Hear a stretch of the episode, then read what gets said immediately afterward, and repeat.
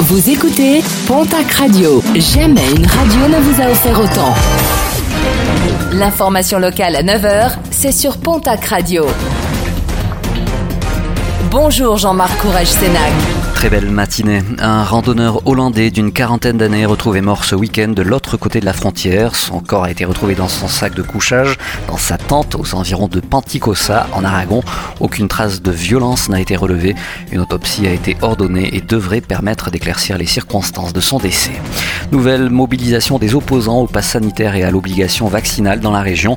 Un huitième samedi de mobilisation.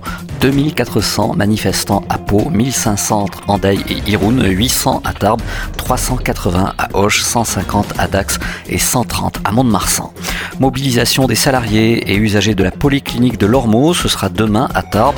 La CGT demande le retrait de la mise en place du pass sanitaire, l'arrêt de la vaccination obligatoire, des moyens de renforcement immédiat pour les services de santé au travail, ainsi qu'une revalorisation salariale pour tous.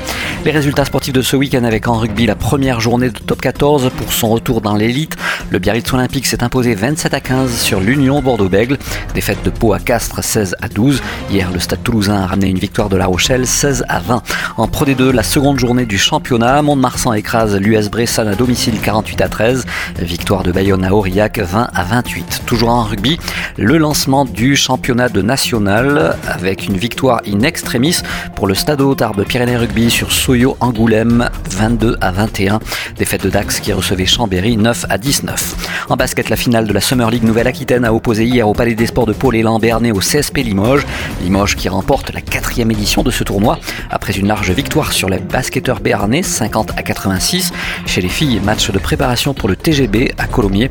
Les basketteurs Starbase qui rencontraient leurs homologues de Latte Montpellier. Victoire des Bigourdanes 64 à 60.